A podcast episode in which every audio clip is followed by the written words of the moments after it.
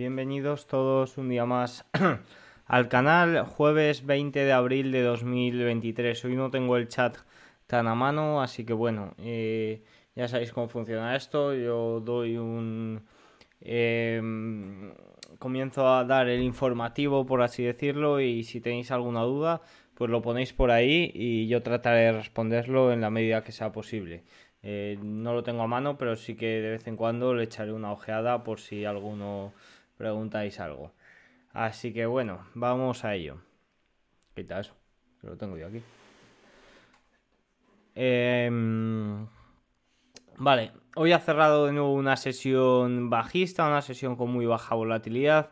En general estamos eh, ahora mismo en un momento eh, donde hay muy poco movimiento. Y sí, vale, me puedes decir, Tesla ha bajado un 9,8%. Si eso no es volatilidad, eh, con volatilidad me refiero al índice VIX. El índice de volatilidad ha marcado mínimos de 16 semanas o ha estado muy cerca de ello en el día de hoy. Vamos a tratar esto y vamos a tratar porque está habiendo una divergencia bastante grande en el VIX que nos puede avisar de que algo puede suceder. De hecho, Nomura ha entrado un paper de Nomura esta tarde-noche en la que explica un poco, no explica el por qué, explica lo que está pasando. Así que bueno, pues trataré de dejaroslo por aquí un poco. Y bueno, en general eh, Tesla muy mal, eh, en Semiconductor sí que ha funcionado bastante mejor, pero en general un día más de transición en el mercado que parece que está esperando un poco a esos resultados eh, de la semana que viene. La semana que viene presenta una, un gran peso para para el S&P 500, o sea que la semana que viene será bastante, bastante importante. Bueno, vamos con el cierre de sesión.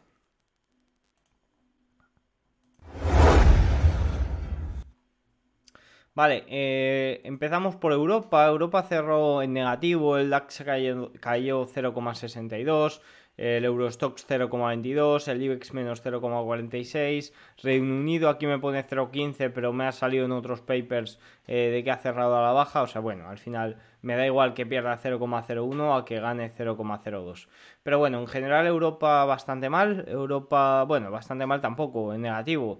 Eh, estábamos en máximos de los últimos meses, o sea que tampoco se le puede pedir eh, peras al olmo, pero bueno, la tendencia sigue siendo la misma que lo que vengo comentando toda la semana. Europa se está comportando, se sigue comportando al alza con una baja volatilidad, una un bajo volumen bastante grande, pero al final Europa se ve beneficiado sobre todo por la composición de sus índices y se ve beneficiado porque estamos mucho mejor de lo que estábamos hace un año. Es que hace un año, eh, no sé si os recordáis, pero se iba a acabar el mundo en Europa con esa crisis energética que existía y bueno pues al final se ha ido no lo hemos solucionado pero se ha ido posponiendo ese clima bastante mejor esas medidas eh, que han tomado a nivel fiscal algunos países de reducción de energía y demás pero vemos con el cierre eh, del fin de semana pasado las tres centrales nucleares alemanas donde la dependencia de Europa, o en este, caso del, en este caso del país alemán, se sigue ampliando, es decir, siguen eh, esperando o siguen viéndolas venir a que, a que de repente la energía, eh, la energía renovable funcione. Y, pero si el problema de energía renovable ya no es eh, en sí como en, sí lo poco que genera, sino el almacenamiento de la energía renovable. Yo creo que ahí existe un problema de conciencia de la transición energética y, de cómo se quiere llevar a cabo. Pero bueno, esto es eh, simplemente opinión. A lo que vamos, al mercado se ha visto beneficiado quizás un poco por esta situación que al final estamos mucho mejor de lo que parecía que podíamos estar hace un año. Yo creo que hace un año nadie daba un duro por estar en la situación eh, porque estuviéramos en la situación que estamos. O sea que eh, no, nadie daría un duro, no, perdón, que es una mala expresión en este momento. Nadie apostaría por ello, evidentemente que es mucho mejor estar, estar así. Si nos vamos a, Estados Unidos, en Estados Unidos el Dow Jones ha cerrado con 0,39 a la baja, el S&P 500 con 0,6, aquí pone 0,59, Nasdaq 0,78 abajo. En general ha sido un día en el que el sector consumo discrecional, vamos a verlo, ha sido el que ha tirado sobre todo a la baja. Aquí pone consumo cíclico, pero bueno, en general ha sido la industria del consumo discrecional, sobre todo la industria de la automoción con Tesla, eh, la que ha impulsado todo a la baja. Fijaros, el único sector positivo, el sector defensivo, real estate también bastante a la baja. Y vamos a ver datos de, como por ejemplo el ley, vamos a ver también datos de ventas eh, de viviendas de segunda mano, cómo están siendo bastante, bastante afectadas. Entonces, eh, por ahí es por donde van a ir los tiros. Bueno, eh, continuamos. Eh, si nos vamos al oro, eh, el movimiento de las materias primas ha sido el claro de vamos a una recesión, porque es lo que nos indican los datos. Fijaros que el petróleo West Texas pierde un 0, un 2,42, bastante, bastante afectado. Curioso que las, la, las acciones del sector energético no hayan sido las más perjudicadas con este movimiento del petróleo.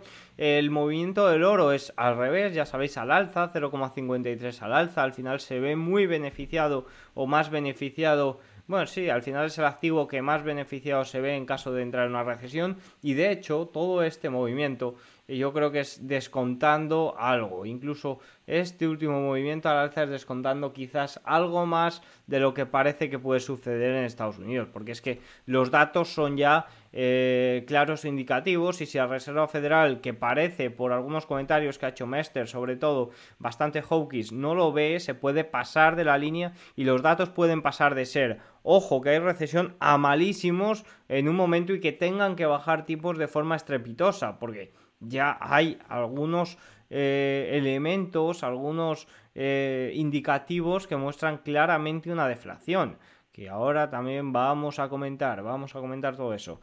Eh, la plata cayendo prácticamente plana, 0 menos 0,02, el dólar menos 10%, al final, ante una recesión, el dólar no se apreciaría mucho y de hecho hay todas esas voces que se comentan de la hegemonía del dólar y demás. Os recomiendo sobre esto que vayáis a ver eh, un directo de... Eh, a ver cómo se llama el canal de YouTube, que no recuerdo. Dadme un segundo que os lo comento. Porque sí que, que estuve con Diego ahí. Vale. Em, YouTube. Vale, ahora mismo os digo cómo es. Diego. Diego Madriguera Económica. Os recomiendo el directo que hice con él la semana pasada porque tratamos ese tema de la hegemonía del dólar y creo que, os puede resultar bastante, bastante interesante. Además de que tiene vídeos muy interesantes por ahí. Diego Madriguera Económica se llama el canal. Vale, continuamos.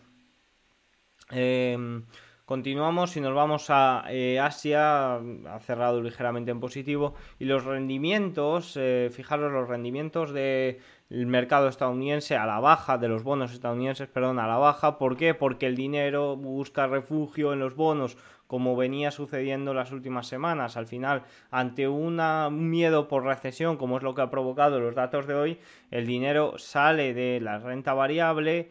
O sea, el dinero se refugia en el oro y se refugia en los bonos. Lo de que sale de la renta variable al final eh, depende cómo lo mires, depende cómo lo mires, porque puede estar mucho ya descontado, eh, porque puede incluso que en cuanto se anuncie o se confirme esa recesión, ya el mercado empiece a, mm, no me sale la palabra, empiece a... Es que a veces es difícil el speech porque eh, se te van las palabras. Em, bueno, que empiece a subir porque intuya que va a haber bajadas de tipos. Empieza a descontar, descontar era la palabra que quería comentar. Vale, ok, continuamos con los datos más relevantes que hoy aquí sí que hay chicha.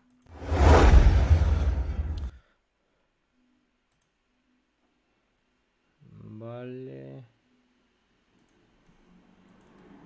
Vale, vamos a ello.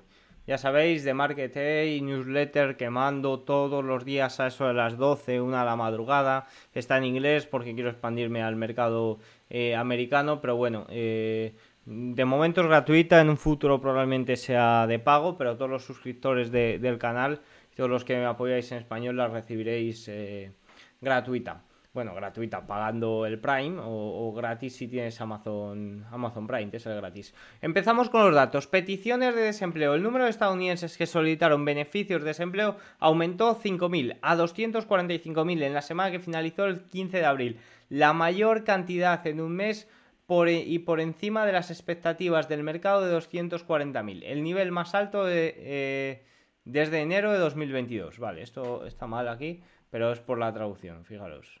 Aquí se entiende bien en inglés, pero bueno, al final la traducción es un poco a su manera. Em, pues eso, el nivel más alto es de enero de 2022, desde un año y tres meses. Eh, así es como estamos en estos momentos y fijaros que se está inclinando bastante la tendencia de solicitudes de subsidios y, también se están revisando al alza las de las de los meses anteriores. De, momento se ha revisado al alza, al alza el 1000, la del mes anterior, pero recordáis que hace como dos semanas se revisó bastante, bastante al alza cuando se hace la revisión esta eh, trimestral.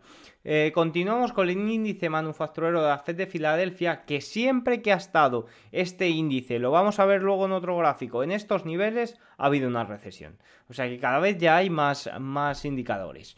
El índice manufacturero estadounidense de Filadelfia cayó a menos 31,3 puntos en abril de 2023, el más bajo desde mayo de 2020 desde menos 23,2 en marzo. Fijaos que se había recuperado ligeramente en marzo, pero en abril de nuevo ha caído abajo. Esta es la octava lectura negativa consecutiva por debajo de las expectativas del mercado. Fíjate, las expectativas del mercado eran de menos 19. Ya salió menos 31,3. Vale. El índice de empleo sugiere una estabilización general del empleo, ambos índices de precios continúan cayendo, los indicadores perspectivos sugieren que las expectativas de crecimiento empresarial para los próximos seis meses siguen siendo moderadas. Más datos. Ventas de viviendas estadounidenses existentes en Estados Unidos. Las ventas de viviendas existentes en Estados Unidos, que incluyen transacciones completas de viviendas unifamiliares, casas adosadas, bueno, cayeron un 2,4%, una tasa anual ajustada estacionalmente de 4,44 millones. En febrero las ventas aumentaron 13,8%, revisado a la baja, que fue el mayor aumento desde julio de 2020. Conclusión, un muy, un muy buen dato en febrero, un mal dato de nuevo que no se ha podido mantener ahora en marzo. Las ventas de viviendas existentes, eh, creo que es el peor dato en, a ver, al final eh, siempre pongo algo y luego lo pongo mejor en Twitter creo que en Twitter he matizado, la venta de viviendas eh, registra el mayor descenso intermensual, intermensual no, interanual es esto, ojo, que lo he puesto aquí pero no me ha dejado editar, interanual desde enero de 2012. Vale, ese es el dato. Continuamos. Eh, más. Principales indicadores económicos en Estados Unidos. Los, principales, los principales indicadores económicos, ley por sus siglas en inglés, del Conference Board aceleraron su declive en marzo un 1,2% intermensual, muy por encima del 0,7% esperado. La mayor contribución positiva al índice anticipado fueron los pedidos de bienes de capital, la mayor contribución negativa fueron los permisos de construcción. De nuevo, un indicador que va todo en una misma dirección, recesión. Al final es hacia donde nos están llevando eh, los banqueros centrales con todas sus políticas. Eh, primero inflación transitoria, inflación estructural, eh, luego quisieron eh, solucionar esto de una forma bastante agresiva, subiendo los tipos de interés en más de 500 puntos básicos en un año y muy poco, un año y dos meses. Y como eso va a tener consecuencias, obviamente, sí o sí. Luego veremos el análisis técnico del mercado. Continuamos con ganancias. Ayer eh, presentó Tesla. De Tesla solo os voy a comentar. Podéis iros a, Serenity Markets aquí en, en últimos titulares, perdón, ¿no? En el segundo, eh, que he hecho un informe esta mañana sobre los resultados de Tesla. Aquí lo tenéis. Pero en general, lo que opino de Tesla es esto. Fijaros. Eh, me ha chocado bastante esto. Eh, hemos tomado la opinión de que manejar volúmenes más altos y una flota más grande es la opción correcta aquí, en lugar de un volumen más bajo y un margen más alto.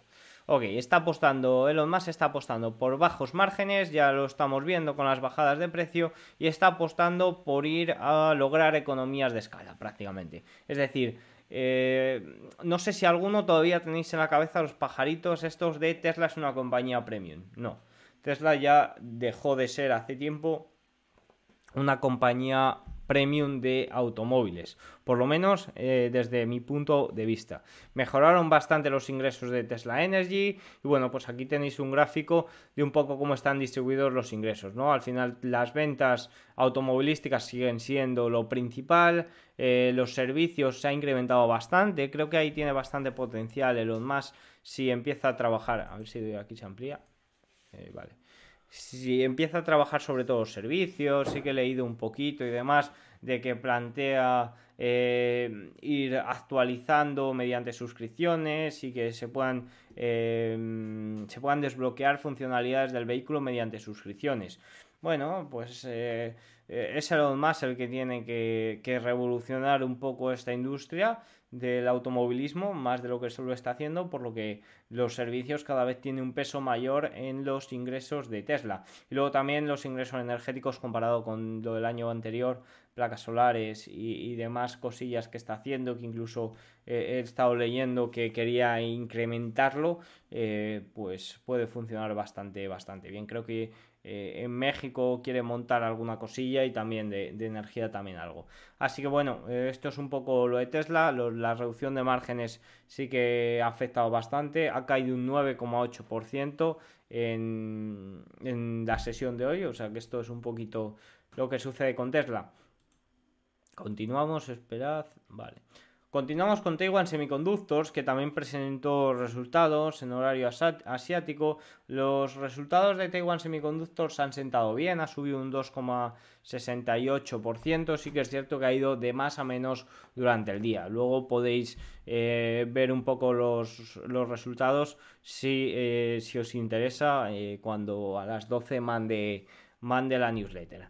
Pero vamos con eh, los gráficos a comentar, que me parece también muy interesante y si no siempre se me va de madre este, este directo.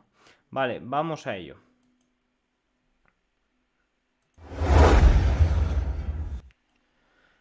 Gráficos para comentar. El primero, fijaros que este es muy interesante, lo he compartido por mi Twitter durante el día. Hasta el momento, 17 bancos han informado sus resultados del primer trimestre de 2023.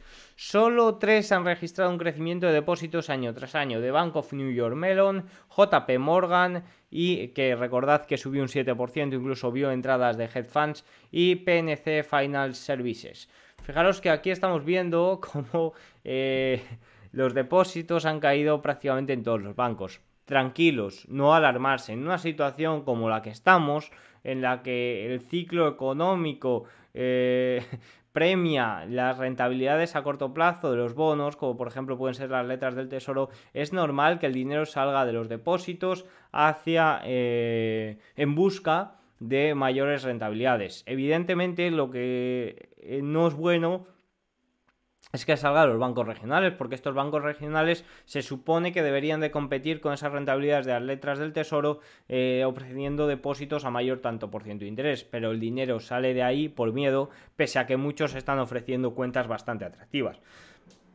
Recordemos que la, la media de la cuenta de ahorro de Estados Unidos es de 0,4, que el otro día cuando puse lo de Tesla, lo de Apple, que ofrecía una cuenta al 4%, me decía alguno, sí, esa no es la media de Estados Unidos, eh, eh, la media de Estados Unidos es más alta porque hay cuentas que dan más. Sí, evidentemente, hay cuentas que dan más y hay cuentas que dan menos, pero daros cuenta que la mayoría de cuentas de ahorro están en los grandes bancos y los grandes bancos no tienen necesidad de ofrecer depósitos a mayor tanto por ciento de interés que los pequeños. ¿Por qué? Porque no necesitan... Eh, eh, ganar más clientes, más depositantes. Ya vienen solos por miedo, porque el, dinero busca seguridad. Y ahora mismo en Estados Unidos lo los únicos bancos que pueden dar seguridad son los grandes, y es hacia donde está yendo el dinero. Y no tienen la necesidad de ofrecer eh, depósitos tan grandes. Fijaros, esta es la variación interanual de los depósitos de los bancos regionales. Foto extraída de Bloomberg.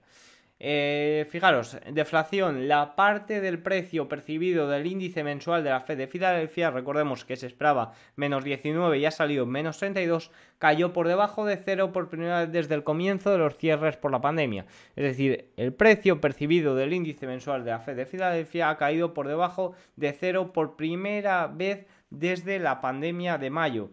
Recordemos, siempre que este índice ha estado en estos niveles ha habido recesión. Eh, más comentarios. El índice manufacturero de la Fed de Filadelfia ha bajado a menos 31. Fijaros, este es el gráfico de Charlie Villeyo. Su nivel más bajo desde mayo de 2020. En el pasado, cada vez que este indicador estaba en los niveles actuales o por debajo de ellos, la economía estadounidense estaba en recesión o se acercaba a ella. Aquí lo tenemos. Fijaros, 1970, recesión 1973-75, recesión 1980, recesión. 1981-82, recesión. 1990-91, recesión. 2001, recesión. 2008-2009, recesión. 2020, recesión. 2023, recesión. Ok. Eh, más comentarios. Este es de Tesla. La cifra de la derecha ajustada por los ingresos que genera Tesla vendiendo créditos regulatorios es en lo que se enfoca la gente. Una caída de 5 puntos en comparación con el trimestre anterior y una enorme caída de 11 puntos año tras año muestra que los recortes de precios están afectando. Vale, ok, los recortes de precios, Tesla ha ido en masa a recortar precios para que los clientes puedan acogerse a ese crédito eh, de compra de vehículos eléctricos. Eso ha aumentado, o dicen eh, que, bueno, ha aumentado las ventas a niveles récords, ok, pero si vemos gráficos como este, es algo que está afectando a la compañía, la compañía está cambiando, la compañía ya no es eh, lo que era de exclusividad, la compañía está apostando más por vender en masa y ajustar a unos márgenes más pequeños. Elon Musk en la conference call sí que ha dicho que los márgenes operativos son del 20%, que está todo bien, que están incluso por encima de, la media. Pero bueno, la realidad es que hay accionistas a los que esto no les ha terminado de convencer y ahí tenemos ese movimiento de casi un 10% en el día de hoy. Los hogares de Estados Unidos están en excelente forma. Este es un dato un poco contrario, un dato pues para contrarrestar tantos datos malos que os he comentado durante el día. Eh, el apalancamiento de los hogares se encuentra actualmente en niveles vistos por última vez a principios de la década de 1980. Si la tasa de desempleo aumenta, el gasto del consumidor se ralentizará, pero el punto de partida para los hogares es muy fuerte. Bueno, pues eh, dicho esto, pues una buena noticia porque en, caso de que entremos en recesión, el desempleo aumente y demás, pues no hay tantos hogares que, pasen dificultades y que sí que puedan sobrellevar, aunque sea un año de, mala eh, situación económica, ¿no? Más cosillas, índices de precios vigentes en el país y precios percibidos. Más cosillas. El VIX cayó a un nuevo mínimo de 52 semanas el miércoles, cuando las acciones estadounidenses se recuperaron de los mínimos del día, pero en una divergencia inusual, la volatilidad del VIX ha saltado. Esto nos está diciendo algo, como os he comentado, ha entrado un paper de Nomura eh, esta noche, esta tarde-noche, en el que sobre todo explica el porqué a nivel técnico, es decir, lo que sucede, pero no explica un poco la situación de esto. Pero en realidad es porque el VIX se está preparando para algo. Al final, fijaros que esto va siempre ligado y en estos momentos no está ligado. La actividad en las llamadas del VIX ha seguido aumentando. Fijaros que esto eh, aquí hay algo, aquí hay algo. Fijaros, vamos a poner el gráfico del VIX está, está preparándose para algo. Al final también ser conscientes que la semana que viene habrá mucho movimiento. Eh, se presentan resultados de creo que el 42% del peso del S&P 500. O sea que el mercado la semana que viene se va a mover. Y yo estoy muy pendiente de ver lo que presenta Apple. Que recordemos que salió un informe que el 40 que había eh, que las ventas de ordenadores habían caído un 40%. O sea que mucho cuidadito con Apple que, que si cae el S&P 500 bastante y sobre todo el Nasdaq 100. Las ventas de vivienda existente en Estados Unidos cayeron un 22% durante el último año, la decimonovena caída interanual consecutiva. Esa es la racha negativa más alta desde 2009. Bueno, pues vamos sumando, vamos sumando gráficos bajistas.